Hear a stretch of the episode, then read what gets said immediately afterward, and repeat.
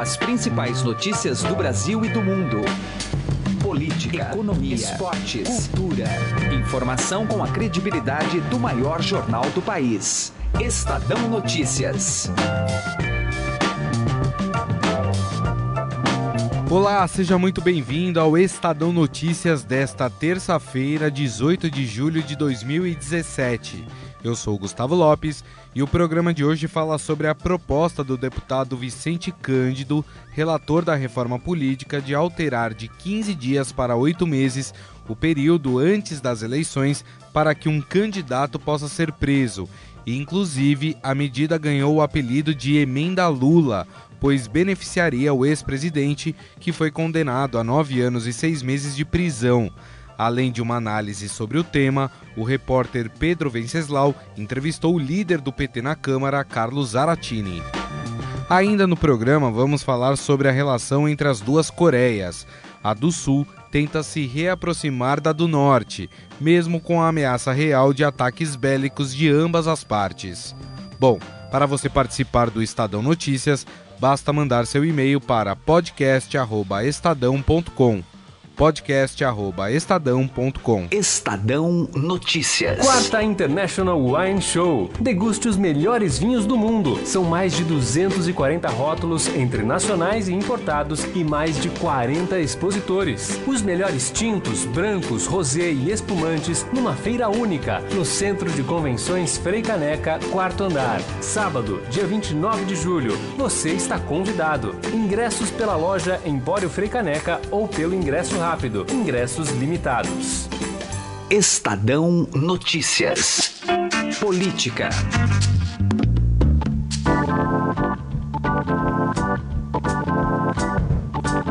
Líder do PT na Câmara afirma que o partido não tem plano B caso Lula não possa se candidatar à presidência em 2018. O deputado Carlos Aratini conversou sobre esse e outros assuntos com o repórter de política do Estadão, Pedro Venceslau. Queria começar falando sobre isso com o deputado Zaratini, se isso não levaria o PT a um isolamento político e se é para valer essa decisão, se o PT de fato não trabalha com uma hipótese de apoiar outro candidato como Ciro Gomes no ano que vem?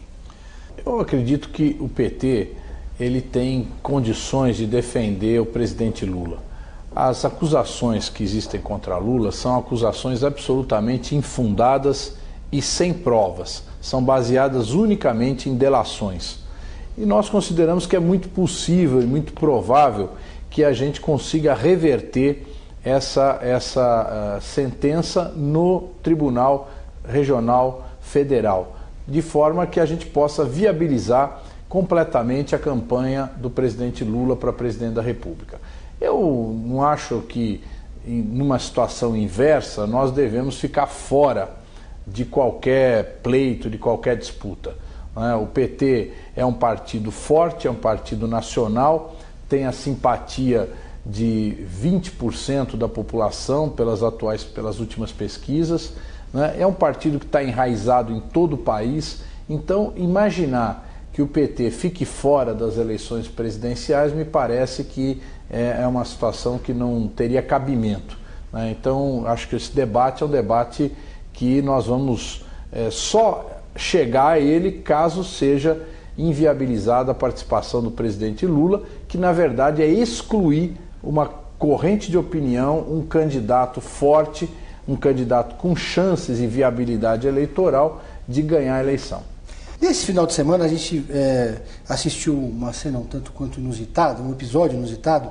É, o prefeito de São Paulo, João Dória, foi até o limite de São Bernardo do Campo com São Paulo para fazer um, um evento do programa Cidade Linda, enquanto o ex-presidente Lula foi a Diadema na posse do Sindicato dos Metalúrgicos é, do ABC. Acabou havendo ali um, um, certo duelo político entre os dois.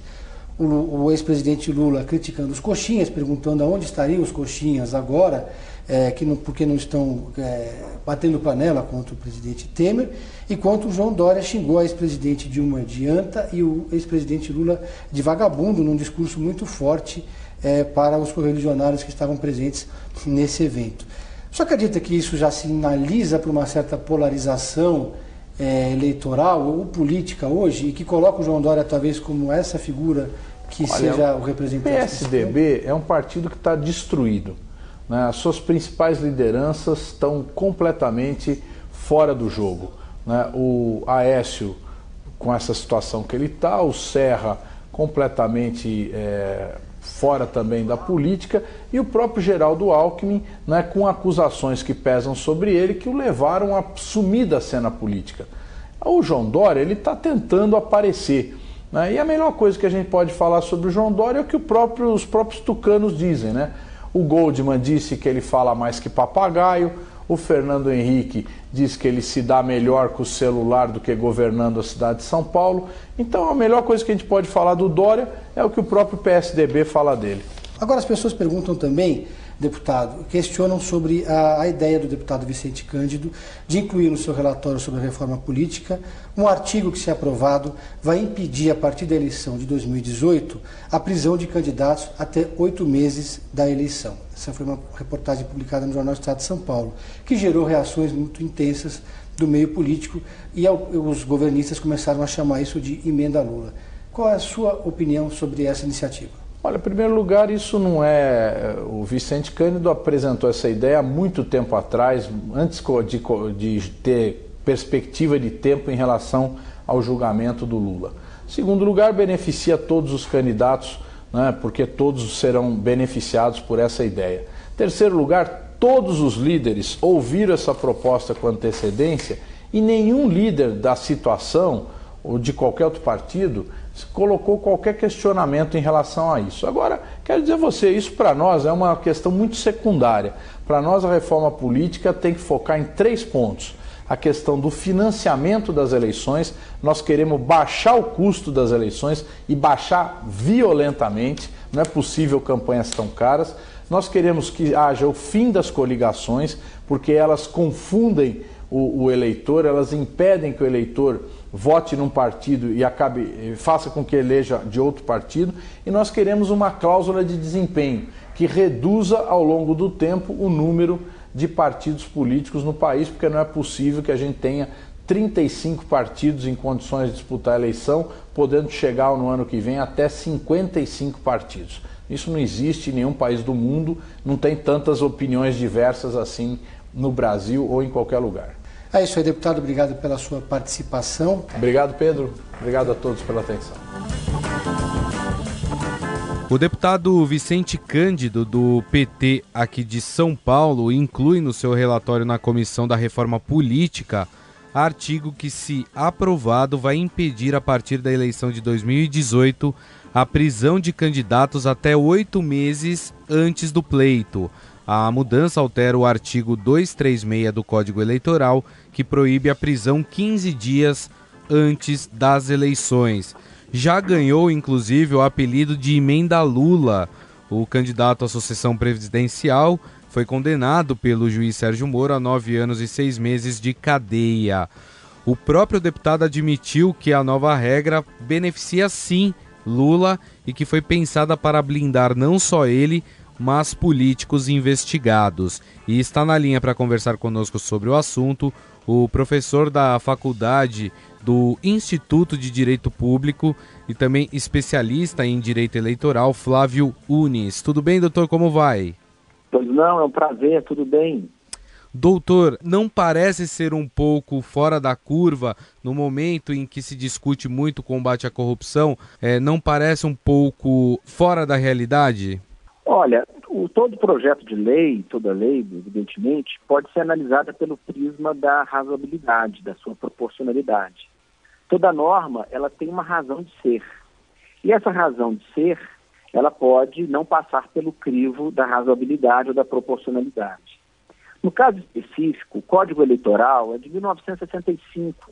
Uhum. E outro regime, né, um regime de exceção, eu diria até, ditatorial até eu diria, em que se previu ali uma fórmula de proteção, vamos dizer assim, para os candidatos, para que não houvesse a prisão deles 15 dias, num prazo de 15 dias antes do pleito.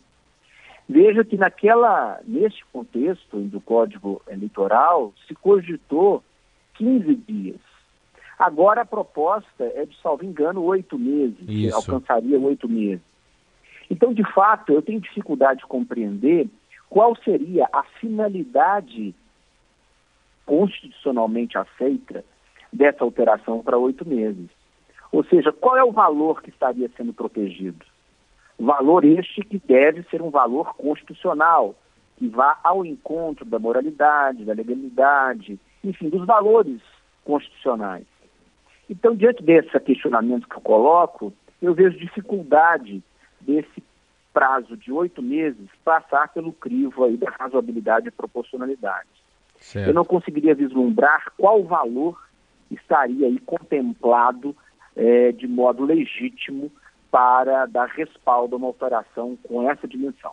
Existe algo que se pode fazer ou não? Se o Congresso aprovar essa medida, isso entra em vigor e não há o que fazer?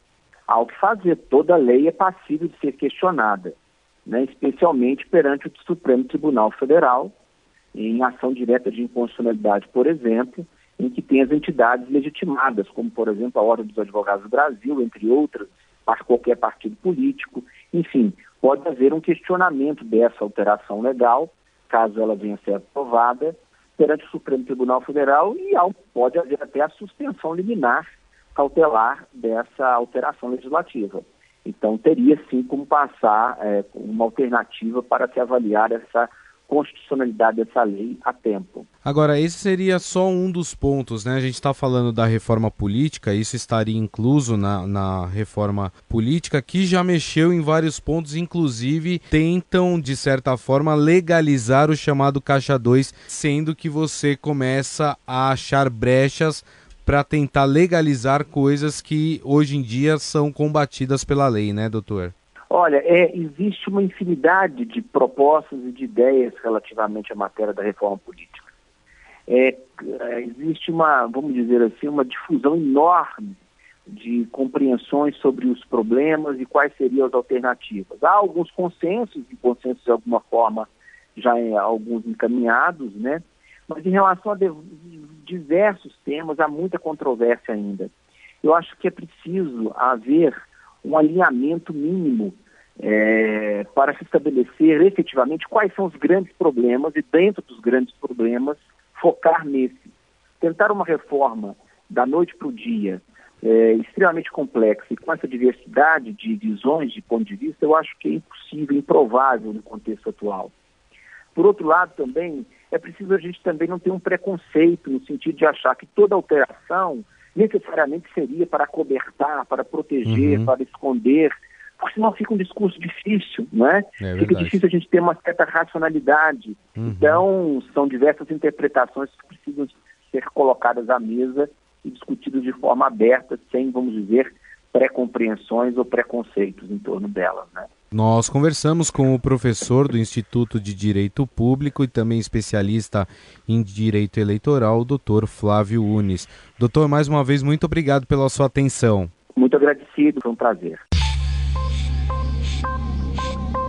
Direto ao assunto, com José Neumann e Pinto.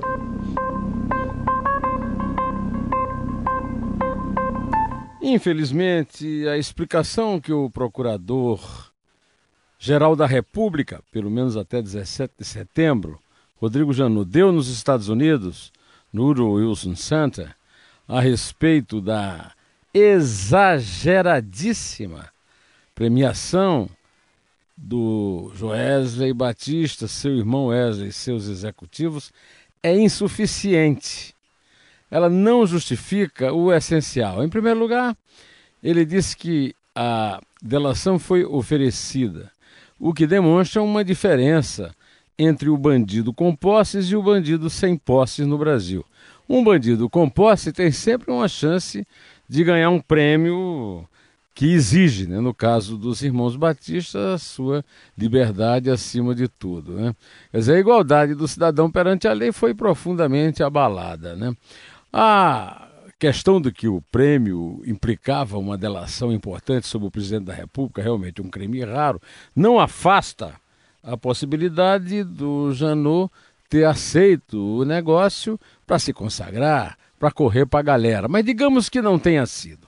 Há uma coisa que ele não consegue explicar nunca, que é a seguinte: ele engole como nenhum outro brasileiro engole, que o Joesley Batista ficou bilionário, o maior produtor de proteína do mundo, fazendo negócios republicanos com o Banco Nacional do Desenvolvimento Econômico e Social nos governos petistas de Lula e Dilma? Bom, o meu neto de três anos contestaria o Rodrigo Janot, mas ele se sente acima de alguma verdade sagrada, ideológica, que permite punir o Temer, o que é correto, que cometeu, um, segundo tudo indica, um crime na presidência, mas salvar a cara do Lula, que é do PT. José Neumann e Pinto, direto ao assunto. Estadão Notícias. Destaques internacionais. A Coreia do Sul tenta se reaproximar da Coreia do Norte, apesar da ameaça bélica que se instala na região. Sobre o assunto, o professor de Relações Internacionais da FMU, Tommaso Chelsea, foi entrevistado por Camila Tulinski. A Coreia do Sul propôs nesta segunda-feira ao regime norte-coreano um diálogo com o objetivo de aliviar as tensões militares bilaterais, dias após o governo da Coreia do Norte testar o primeiro míssil balístico intercontinental. Professor Tomás Olsessi, qual é a avaliação que a gente pode fazer? Será que finalmente as Coreias devem se aproximar após essa retomada, pelo menos por parte da Coreia do Sul, hein, professor? Uh, pois é, isso é, seria o ideal, né? é o que basicamente uh, todo mundo deseja, pelo menos a, as pessoas que ainda desejam paz no mundo e assim por diante, mas na verdade esse processo de tentativas de reunificação e menos inclusive do que isso, simplesmente a tentativa de estabelecer um diálogo não são tão novas assim. Né? O que ocorreu é que em maio houve uma eleição presidencial e uh, há um novo presidente na Coreia, né? E esse presidente ele está, na verdade, a política dele é justamente a de estabelecer um diálogo com a Coreia do Norte. E é claro que agora há uma confluência de fatores, né? Houve um, um, um teste né, do primeiro míssil balístico intercontinental por parte da Coreia do Norte, no dia 4 de julho, aliás, uma data comemorativa nos Estados Unidos, dia da independência. E, ao mesmo tempo, essa mudança na política do governo. Né? Então, esses dois fatores levaram agora a essa, a essa configuração aqui, que no fundo foi uh, muito mais o resultado, um resultado secundário de um pedido feito pela própria Cruz Vermelha, né? Em que se pediu uma reunião, houve proposta de uma reunião para uh, discutir questões relativas a famílias separadas pela guerra dos anos 50, né? entre a Coreia do Sul e a Coreia do Norte. Puxa, e, e, a Cruz Vermelha teria esse, esse peso na prática de esse poder, digamos, né, de, de fazer com que pelo menos a, o regime norte-coreano se sensibilize de certa forma, hein, professor? Bom, o, regime coreano, coreano é, norte-coreano principalmente, Uh, não sei se ele é tão uh, sensível a esse tipo de questão. É de fato uma questão humanitária, mas a, a visão, pelo menos até agora, né, que a, Coreia do Norte parece ter das relações internacionais, né, especialmente sua relação com a Coreia e com com os Estados Unidos, é muito mais pragmática. Uh, talvez a questão importante aqui é que a Coreia do Norte sente que pode negociar numa posição de vantagem. Então, e talvez ainda nem houve uma resposta a esse pedido, né? Mas se houver uma resposta, eu acredito que será muito mais o resultado dessa sensação de segurança e eu diria até de preponderância na mesa de negocia negociações do que qualquer consideração, uh, digamos, humanitária. Mesmo assim, a Cruz Vermelha, uh, sem dúvida, né, no, no, digamos, no cenário internacional, sim, tem todo o seu peso, mas, mas mais por uma questão de uh, uma questão humanitária mesmo, né? A gente sempre quando fala sobre a, a posicionamento da Coreia do Norte, fica sempre um mistério, né? Até para nós brasileiros estamos tão distantes dessa realidade, né, professor? Fica tudo é, é muito complicado a gente fazer qualquer tipo de análise baseada no, no que de fato acontece na Coreia do Norte, mas é, falando sobre com os elementos que a gente tem a respeito, né, do, do poderio bélico da Coreia do Norte, é para que todo o planeta se preocupe efetivamente com o que acontece por lá? Qual é a avaliação que a gente pode fazer, hein? Uhum. É, pois é, é, é, difícil saber exatamente o que acontece na Coreia do Norte. É, é um, em muitos aspectos um mistério para nós. Nós, na verdade, temos mais informações relativas àquilo que o mundo inteiro conhece. Agora, até agora, as indicações uh, dadas pelo governo, da, na, verdade, pelo governo do Kim, né, do terceiro Kim, da, da dinastia dos Kings na, na Coreia do Norte, é que uh, parece que, que toda, todas as, todos os recursos e as energias do país elas se destinam a conseguir sempre uma negociação o mais favorável possível aos interesses desse dessa pequena elite, digamos, na Coreia, né? Então, uh, não parece hoje, pelo menos que seja conveniente, essa elite tem que começar um conflito internacional, uma guerra, efetivamente.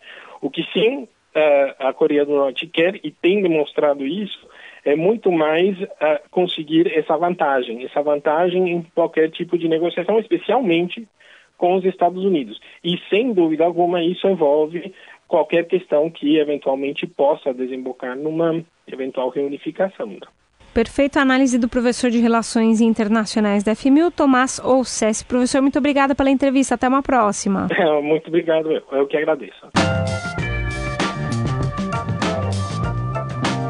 O Estadão Notícias desta terça-feira vai ficando por aqui. Contou com apresentação minha, Gustavo Lopes, e produção de Diego Carvalho. Entrevistas de Pedro Venceslau e Camila Tulinski. A montagem é de Nelson Volter. O diretor de jornalismo do Grupo Estado é João Fábio Caminoto. De segunda a sexta-feira, uma nova edição deste podcast é publicada. Saiba mais no blog Estadão Podcasts. Convido você também a avaliar nosso podcast tanto no iTunes quanto no Android. E mande seu comentário e sugestão para o e-mail podcast@estadão.com. podcast@estadão.com. Um abraço, uma boa terça-feira e até amanhã. Estadão Notícias.